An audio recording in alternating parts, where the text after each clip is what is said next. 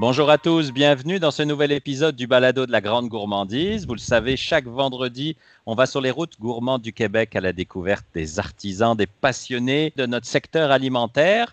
Aujourd'hui, première invitée, je vais saluer tout de suite Mireille Frémont. Bonjour Mireille.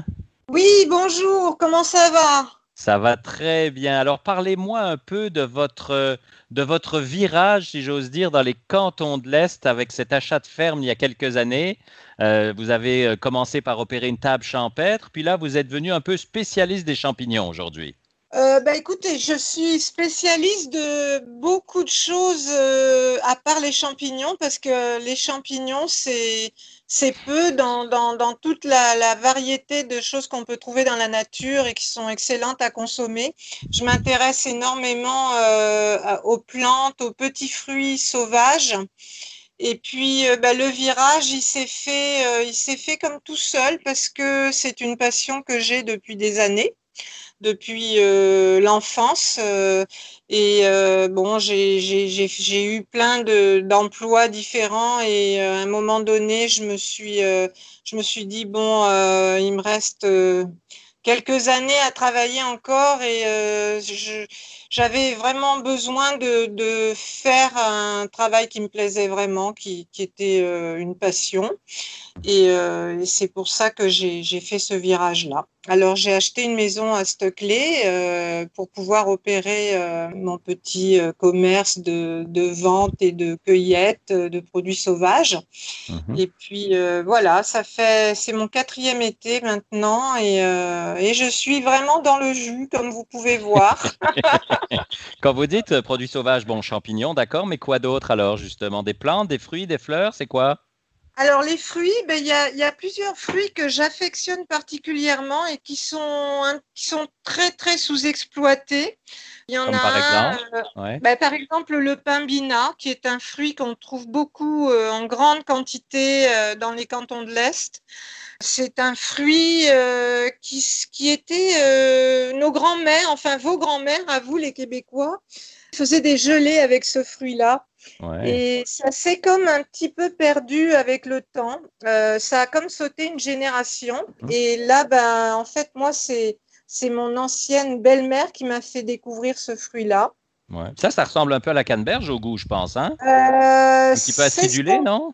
C'est très acidulé, ça ressemble, moi je trouve que ça a un goût très unique, mais beaucoup de gens disent que ça ressemble à la canneberge, effectivement, euh, à cause de l'acidité du fruit.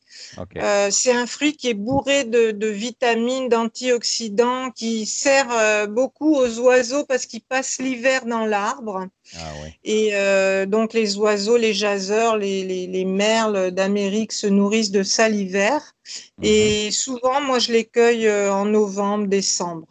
Okay. Ensuite, euh, dans les fruits que j'adore et qui sont peu exploités, c'est les, les, cerises à grappes.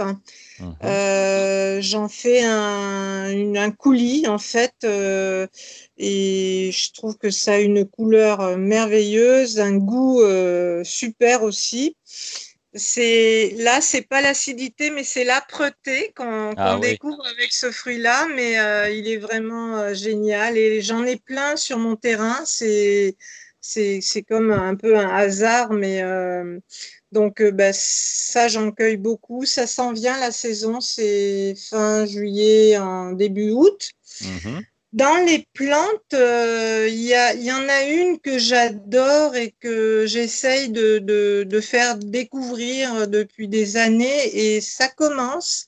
C'est l'ortie. Oui. Alors l'ortie, euh, ben, on sait que c'est une mauvaise herbe, on sait aussi mm -hmm. que c'est une plante médicinale, mais on la connaît très peu sous, sous la forme de légumes alors qu'elle se cuisine comme un épinard. Euh, oui, un gros saumon aux orties, oh là là. Et nous, on a, on a développé des recettes avec ma fille qui m'accompagne un petit peu dans, dans ce projet-là parce qu'elle est, elle est cuisinière. Donc, euh, elle me crée des recettes et on a fait, euh, elle m'a fait euh, en fait une recette cette année de, de lasagne à l'ortie. Mmh. Que ça, c'est vraiment un produit merveilleux parce que il y a de l'ortie dans la pâte, il y en a en garniture, on, en tout cas, et puis ça a l'air de, de, bien, enfin, ça se vend bien. Faut juste mettre et des gants euh, pour euh, aller la chercher. Oui, on met des gants de vaisselle. C'est mieux, hein Ouais, ouais, ouais, ouais. Donc, donc vous récoltez ces produits, ces fruits, ces, euh, ces plantes, peu importe, et, et, après vous faites des produits dérivés que vous vendez, c'est ça? Oui, ben en fait, euh, avant, je, je, vendais beaucoup au restaurant, donc j'étais plus dans les produits frais. D'accord. Euh, et puis, j'ai ouvert un peu mes, ma vente sur les marchés publics, et puis là, ben, les produits frais, c'est bien, comme les chanterelles, par exemple, ça se vend très bien, mmh. mais mais c'est sûr que j'étais un petit peu obligée de, euh, de transformer pour pouvoir euh, avoir tout le temps des produits, puis euh, une variété intéressante sur une table, en fait, sur un marché. Puis ben là, avec le, la pandémie, j'ai j'essaye d'orienter mes ventes aussi sur les plateformes en ligne. Oui, c'est ça. Puis vous faites pas mal de marchés, je pense. Oui, j'en fais, j'en fais pas mal et beaucoup. Enfin, c'est très exigeant. J'adore ça, mais euh, j'avoue que c'est éreintant un petit peu. Euh, en, fait, j'ai le marché locavore de Racine où je vais euh, une fois par mois cet été. C'est pas beaucoup, mhm. mais je veux garder un contact parce que c'est un marché vraiment super. ensuite, il y a Saint-Lambert les, tous les jeudis après-midi. Euh, là, j'ai un nouveau marché, c'est à Brossard, euh, dans le quartier euh, Unisolar.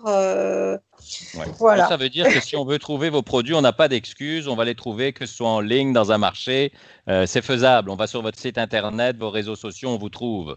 Oui, chaque semaine, en début de semaine, j'annonce sur ma page Facebook mes marchés de la semaine. Et puis, bah, c'est facile de m'appeler, euh, de me rejoindre euh, pour me demander. Des fois, les gens passent aussi chez moi. Euh, mhm. J'ai un petit présentoir dans ma maison. Et puis, donc, c'est quand même facile.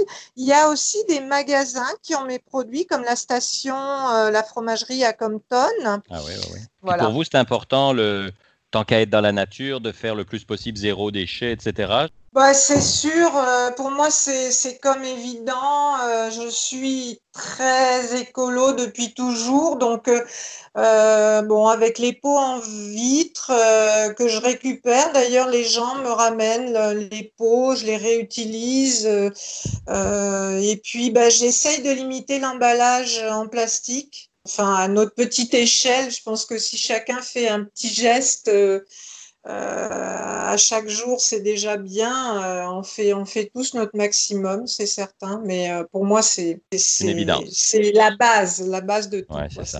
Un grand merci pour votre temps, Mireille. C'était très agréable. Puis si on a pu faire découvrir certains fruits ou certaines plantes aux gens qui nous écoutent et qui peuvent maintenant se, se renseigner puis y goûter, pourquoi pas, on sera très content. Ok, ben merci beaucoup, Marc. Au plaisir de Stuckley en Estrie. Allons maintenant à Princeville, dans le centre du Québec, où je rejoins mon deuxième invité, Bruno Guérard de la Pintarade. Bonjour Bruno. Bonjour Marc, ça va bien? Ça va très bien. Je suis content de t'accueillir. Toi et ta conjointe Chantal, vous avez lancé en 2007 un peu une idée folle finalement de partir et d'acheter des pintades et de faire un élevage de pintades. Raconte-nous cette belle histoire. Oui, tout à fait. En fait, c'est 2017. Effectivement, on a, on a parti ça. ça. Part d'un souper de Noël qu'une cousine à ma conjointe est, venue euh, à la maison et disait qu'elle avait aidé un producteur de pintade. Et comme je ne connaissais pas la pintade, ça m'a un peu euh, euh, attiré la, curiosité. En 2017, on a décidé de partir avec 80 pintades pour tester c'était quoi la pintade. Puis euh, de là, on a de partir de la production l'année suivante avec 800 pintades. L'année passée, 1600 et maintenant 1800 cette année. à travers ça, on a un petit peu de canard aussi pour euh, offrir euh, différents produits aussi. Explique-nous, Bruno, parce que je ne suis pas sûr que tout le monde au Québec sait ce que c'est une pintade. C'est une volaille, finalement. Oui, c'est une volaille. C'est une volaille. Euh, point de vue grosseur, c'est gros comme une poule. Ça, point de vue apparence, ça ressemble beaucoup à un dindon sauvage. Euh, la, pintade est une viande, est une volaille euh, quand même très criarde. C'est une viande qui est euh, d'Afrique. C'est les Romains qui ont importé ça en Europe et de là, dans la cuisine, ça, ça s'est transporté jusqu'au Québec. en France, d'ailleurs, à Noël, c'est souvent la pintade qui est servie en repas de Noël tandis que nous, euh, euh, c'est une viande qui est peu connue au Québec. Puis c'est un animal qui est assez peureux, mais plutôt docile, hein, je pense. Oui, ben en fait, c'est un animal très nerveux, effectivement, très peureux, très. Euh, quand même très domestique, quand même. Euh, on ne peut pas dire que c'est un animal qui est sauvage. Il n'y a pas de, de, pintade sauvage au Québec, tout en partant. C'est mhm. un animal qui, est très grégaire. Je pourrais dire que c'est un animal qui est, à la limite, sauvage, mais très domestique aussi. Euh, c'est quand même. L'élevage est quand même difficile à cause de sa nervosité. Puis au goût, est-ce qu'on est proche du poulet, du canard, de la viande des bois? Euh, ça ressemble à quoi? Ben, un peu tout ça. C'est plus goûteux que le, pain, que le poulet, moins que le canard. Certains y retrouvent justement un peu de viande sauvagine. Quand on regarde d'ailleurs la pintade, les cuisses sont un peu plus rosées, rougeâtres, euh, même à la limite violacées. Euh, et la viande, le cœur, la, poitrine est beaucoup plus, plus blanche, moins que le poulet, mais plus que le canard. C'est vraiment un mélange de, toutes sortes de, volailles. Entre viande blanche et, viande rouge, finalement, un peu entre les deux. Tout à fait, tout à fait. Puis ça se consomme comment? Ça se cuisine comment, idéalement? Ben, la cuisine, euh, les, c'est une viande qui, est plus maigre. Il faut faire attention de ne pas euh, perdre trop le, le jus qu'il y a dedans va pas trop la cuire. Les gens souvent le font en cocotte ou, ou euh, dans une mijoteuse, c'est quand même très, très bien. Euh, sans ça, les, euh, j'avoue que c'est plus Chantal qui, répondrait à ça. non, c'est pas grave, on va aller, on va aller vous trouver sur, sur Internet ou sur votre page Facebook pour, pour avoir des informations, pour vous poser des questions. Mais dis-moi, Bruno, tu vends où tes produits? Est-ce que c'est à la ferme? Est-ce qu'on peut venir vous voir? Oui, tout à fait. les produits, on a différentes gammes de produits. On a des produits en pot, comme des petites terrines, des rillettes, des mousses de foie. Ça, on, essaie d'avoir de plus, en plus de distributeurs. Chaque grosse ville, maintenant, a à peu près une, une place qu'on peut trouver nos produits en pot. Par contre, pour les, euh, les viandes, les, saucisses, les poitrines, euh, les abats, un peu de tout ça, il faut vraiment passer chez nous parce qu'on n'a pas de distributeur nulle part. On ne veut pas distribuer les viandes parce que c'est trop difficile à, gérer. Est-ce qu'on peut quand même vous trouver sur certains marchés cet été? Avez-vous réussi à trouver euh, des, des marchés qui puissent vous accueillir? Absolument. Les marchés sont quand même C'est notre meilleure année, point de vue marché. C'est très, très actif, les marchés. Présentement, on est au marché à Saint-Ferdinand. Euh, ça, c'est près de Tête-Ferdinand et Plessisville. Sans ça, euh, euh, cet, automne, on fait la balade gourmande. Pour ceux qui connaissent, c'est quand même une grosse foire agricole. ça se trouve la fin de semaine de l'Action de grâce. On l'a fait chez nous. Donc, c'est vraiment si les gens veulent visiter directement la ferme, c'est possible. C'est la fin de semaine de l'Action de grâce, le vendredi, samedi, dimanche, lundi. C'est quatre jours consécutifs. Comparativement, d'habitude, c'était deux journées, deux fins de semaine de suite, deux journées. Et là, c'est combiné quatre jours de suite. Sans ça, on a un marché de Noël, puis on va être aussi au marché allemand cette année euh, à Québec. Celui qui veut vraiment goûter de la pintade, là, il sait quoi faire. Il suffit d'aller sur votre site internet, vos réseaux sociaux pour vous suivre, pour goûter que ce soit euh, la mousse de foie, les poitrines, les saucisses, euh, autres terrines. Euh, j'ai eu la chance d'y goûter, puis je les conseille vraiment.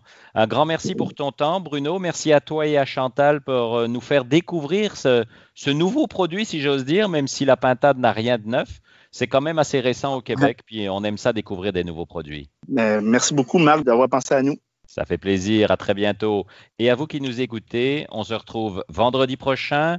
Bien sûr, chaque vendredi, n'hésitez pas à télécharger notre balado, notre podcast sur toutes les plateformes de téléchargement habituelles, que ce soit Balado Québec, Spotify, Deezer, iHeartRadio et toutes les autres.